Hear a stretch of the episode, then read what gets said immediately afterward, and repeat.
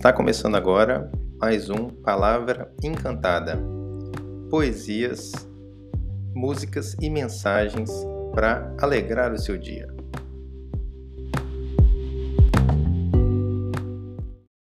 Chegamos agora então ao quarto e último episódio dessa série de podcasts do Pequeno Príncipe que eu havia gravado alguns anos atrás com a artista e musicista Tânia Cristina Diário. Faça um bom proveito. Olha esse desenho que eu fiz. Quero testar teu coração.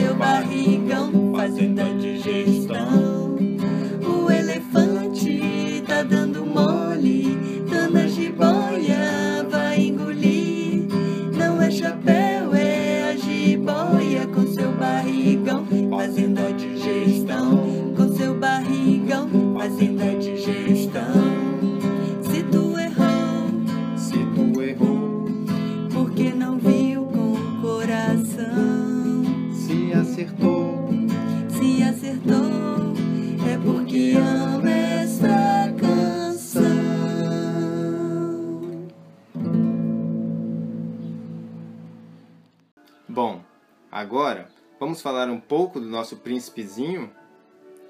Ótima ideia! Hoje vamos ler e refletir sobre o primeiro capítulo do livro. Então vamos lá! Certa vez, quando tinha seis anos, vi num livro sobre a Floresta Virgem Histórias Vividas uma imponente gravura. Representava ela uma jiboia que engolia uma fera. Dizia o livro: As jiboias engolem sem mastigar a presa inteira. Em seguida, não podem mover-se e dormem os seis meses da digestão. Refleti muito então sobre as aventuras da selva e fiz, com lápis de cor, o meu primeiro desenho. Meu desenho número um. Mostrei minha obra-prima às pessoas grandes e perguntei se o meu desenho lhes fazia medo. Responderam-me: Por que é que um chapéu faria medo? Meu desenho não representava um chapéu, representava uma jiboia digerindo um elefante. Desenhei então o interior da jiboia, a fim de que as pessoas grandes pudessem compreender. Elas têm sempre necessidade de explicações. Fiz então o meu desenho número 2. As pessoas grandes aconselharam-me deixar de lado os desenhos de jiboias abertas ou fechadas e dedicar-me de preferência à geografia, à história, ao cálculo e à gramática. Foi assim que abandonei, aos seis anos, uma esplêndida carreira de pintor. Eu fora desencorajado pelo insucesso do meu desenho número um e do meu desenho número dois.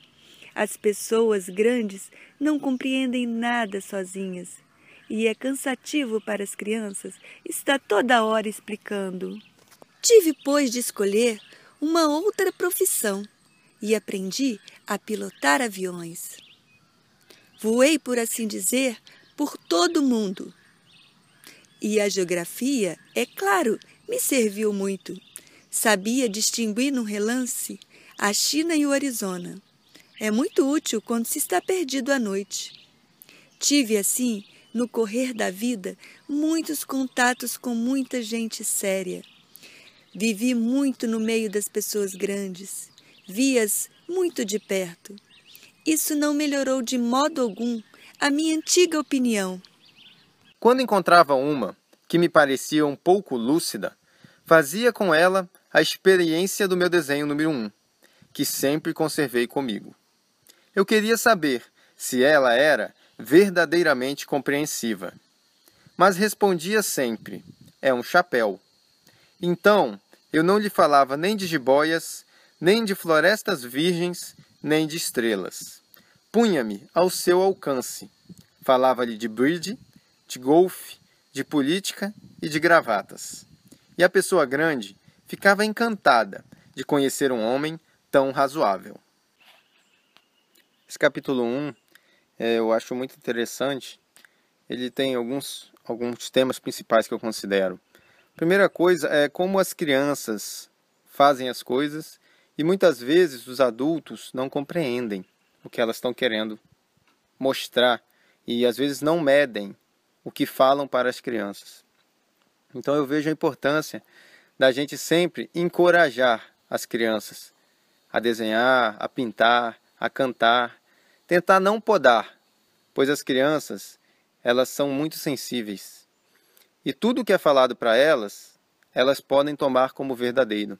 Então se você chega para uma criança e fala: "Você não canta bem, esquece isso", ou "Você não desenha bem, vai estudar outra coisa", você não sabe, mas você pode estar criando uma, um problema para essa criança para o resto da vida dela. Então eu vejo a importância da gente sempre encorajar as crianças na área das artes, na área dos estudos, nos sonhos dela.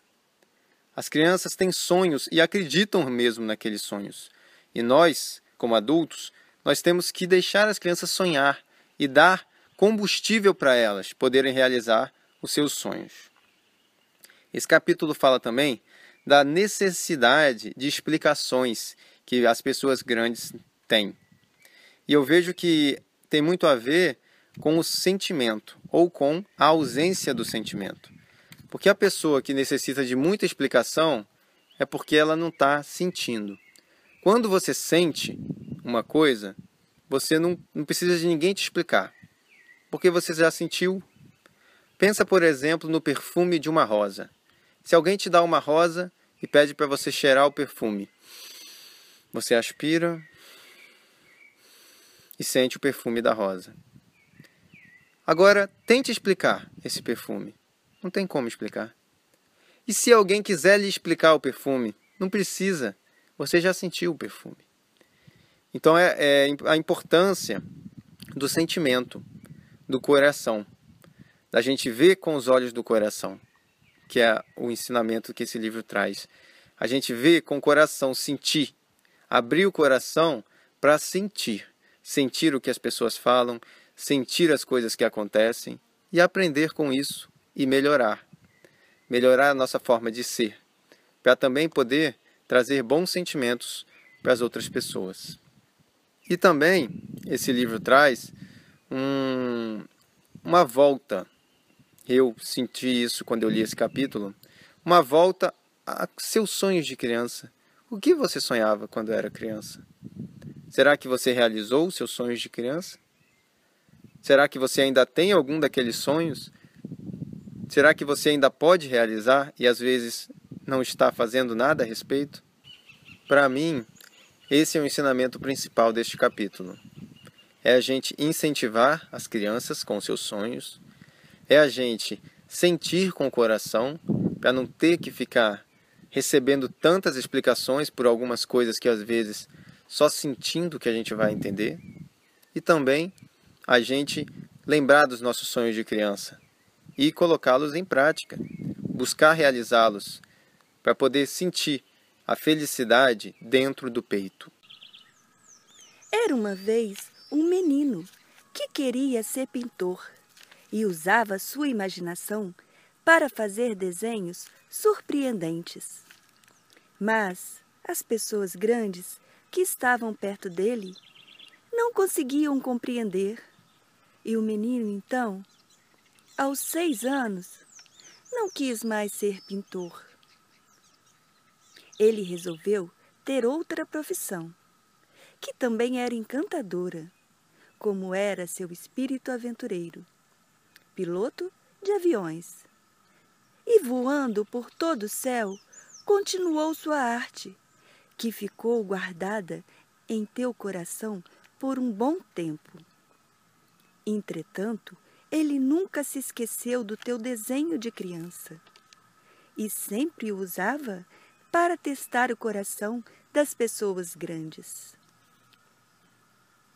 Era como se tivesse uma esperança que uma pessoa grande pudesse compreender seu desenho número um.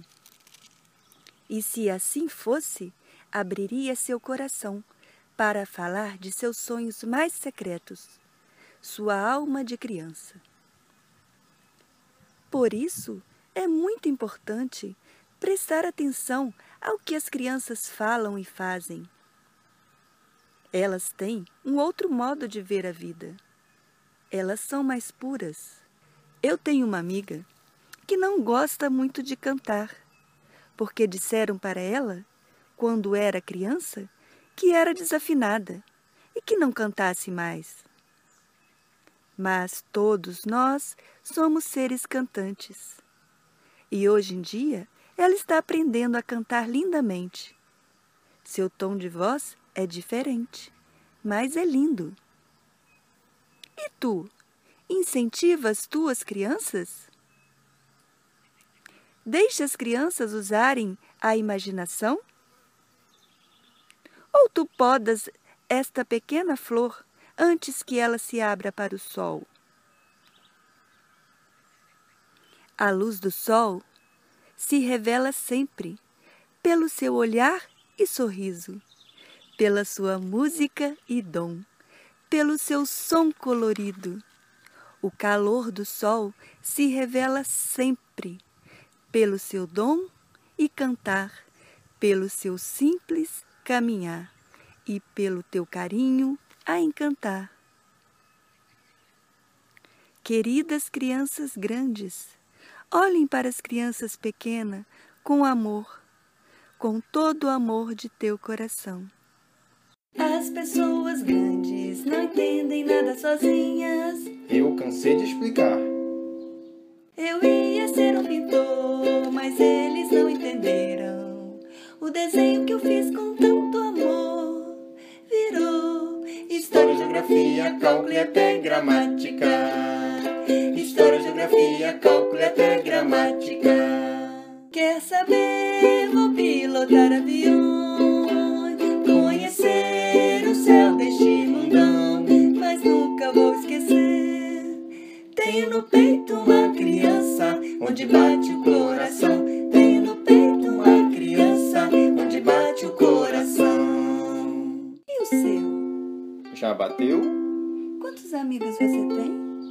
Quantas estrelas já amou? Eu ia ser um pintor, mas eles não entenderam. O desenho que eu fiz com tanto amor virou história, geografia, cálculo e até gramática geografia, cálculo e até gramática. Quer saber? Vou pilotar aviões, conhecer o céu deste Tenho no peito uma criança, onde bate o coração. Tenho no peito uma criança, onde bate o coração. E o seu? Já bateu? Quantos amigos você tem? Quantas estrelas já amou?